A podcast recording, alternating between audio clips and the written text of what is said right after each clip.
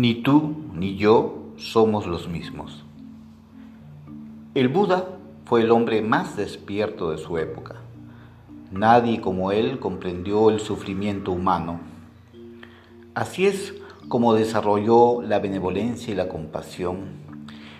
Entre sus primos se encontraba el perverso Desbadata, siempre celoso del maestro y empeñado en desacreditarlo e incluso dispuesto a matarlo.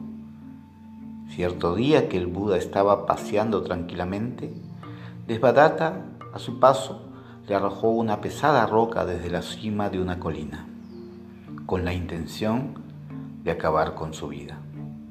Sin embargo, la roca solo cayó al lado del Buda y Desbadata no pudo conseguir su objetivo.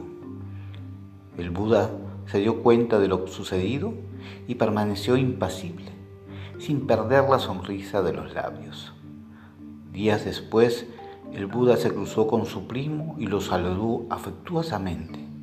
Muy sorprendido, Devadatta preguntó, ¿No estás enfadado, señor? No, claro que no, contestó Buda. Sin salir de su asombro, inquirió, ¿por qué?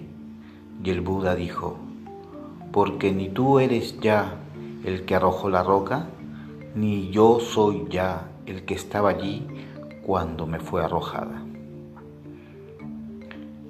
¿Cuántas veces nos aferramos a situaciones pasadas, a conflictos del pasado, cosas que nos marcaron y que nos han dejado una huella? Pero no caemos en la cuenta de que nuestro presente, de que lo que viene en nuestra vida es algo nuevo, algo totalmente distinto a lo que fue una oportunidad de poder cambiar las cosas y ser una mejor persona.